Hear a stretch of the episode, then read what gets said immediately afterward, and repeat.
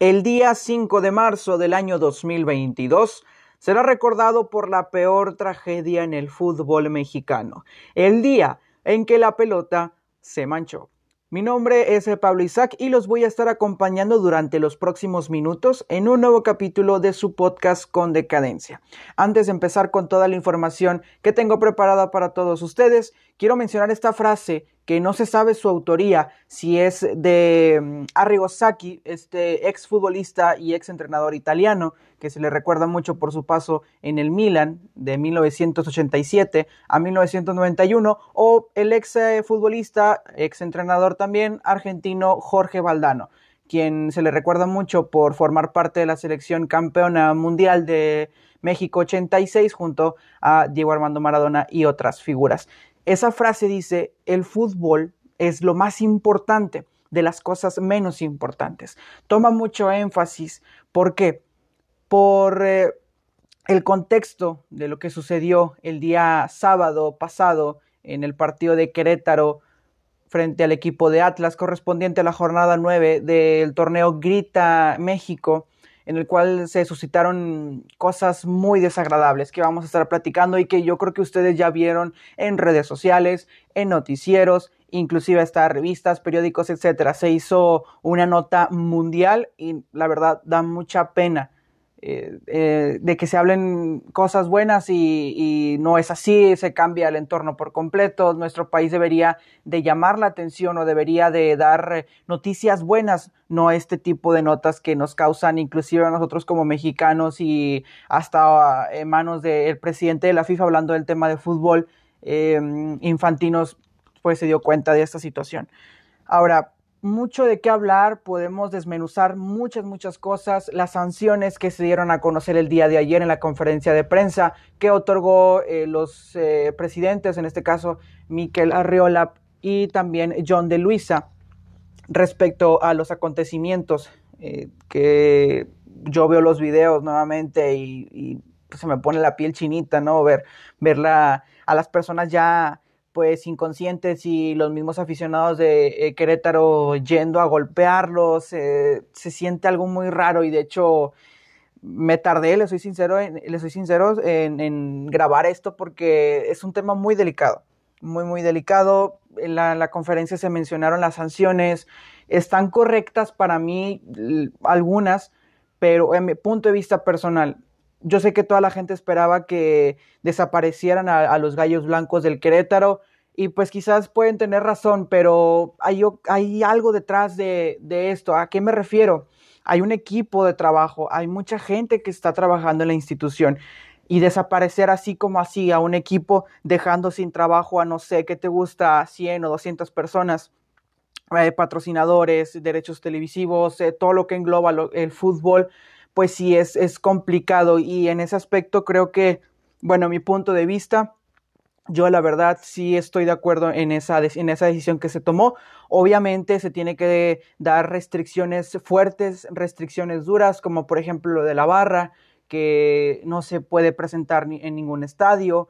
Y en cuanto, por ejemplo, a lo del Atlas, eh, yo creo que la, el veto para mí hubiera sido un poquito más alto, no sé, quizás un año, porque seis meses se me hace muy poco realmente. Y otra sanción de la directiva, por ejemplo, Adolfo Ríos, que inclusive se hizo viral un video donde él estaba en su palco con su familia y también vi una entrevista que le hicieron en la última palabra en Fox Sport, donde dice que él bajó y que él eh, cuidaba a su hijo para que no se soltara por, la, por lo que veía en el estadio, que era muy, muy era muy mm, fuerte el ver cómo las personas se lo golpeaban a, la afición de, Atlas.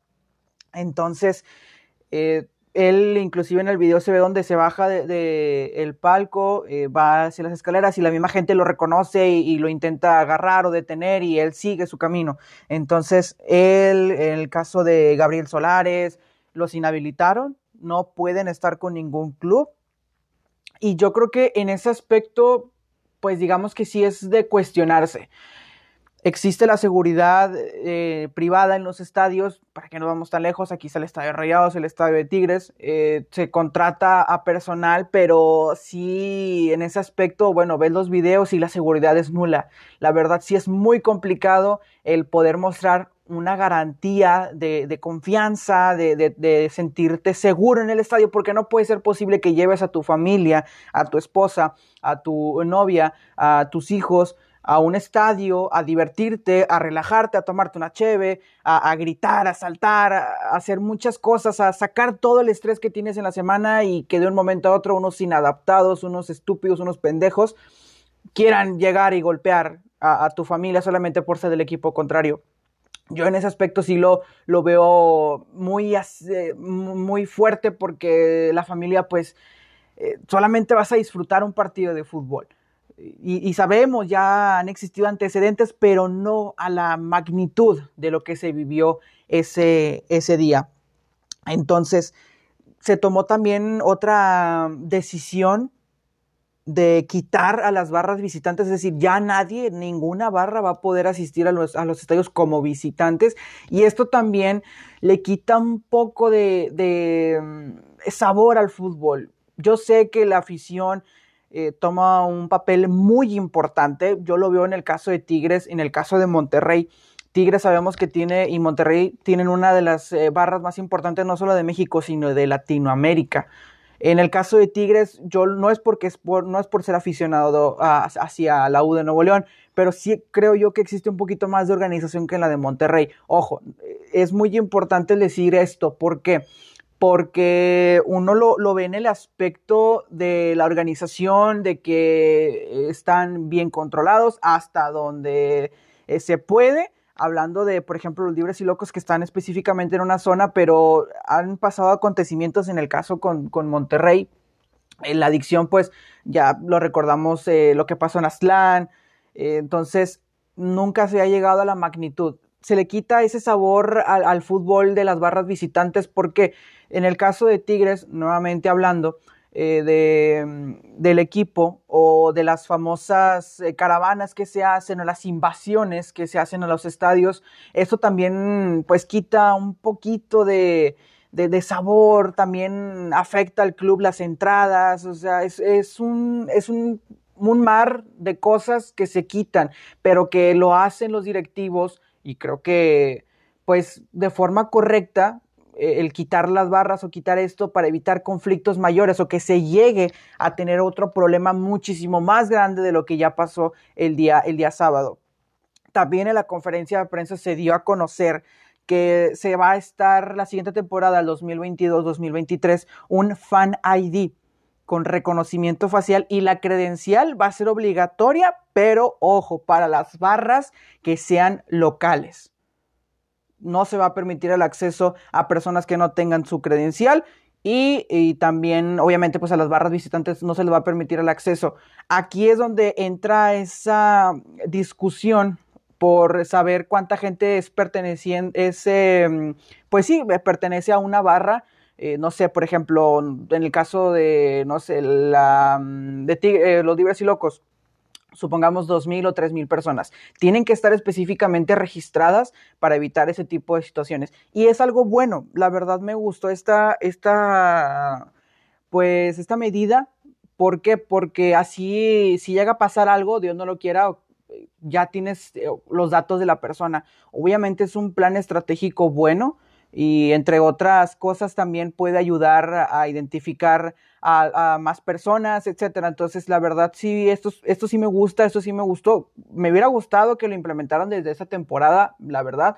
No veo la necesidad de esperarse hasta la, hasta la siguiente y que inclusive creo, si mal no recuerdo, estaba leyendo por ahí, eh, Chivas creo que es el que, uno de los equipos, y Santos creo, que ya van a empezar con este reconocimiento, con este reconocimiento facial. Posteriormente, en las redes sociales empezó una campaña del famoso grito, ustedes ya, ya saben cuál es o logran identificarlo.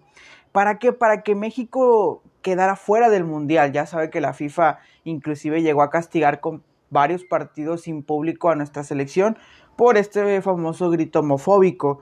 Y, pues es un tema muy complicado de, de, podernos meter, ya que tenemos que ampliarlo mucho. Pero el, mismo John de Luisa, en, en, declaraciones, retando a la afición, textualmente dijo en la conferencia de prensa: eh, ¿Quieren gritar?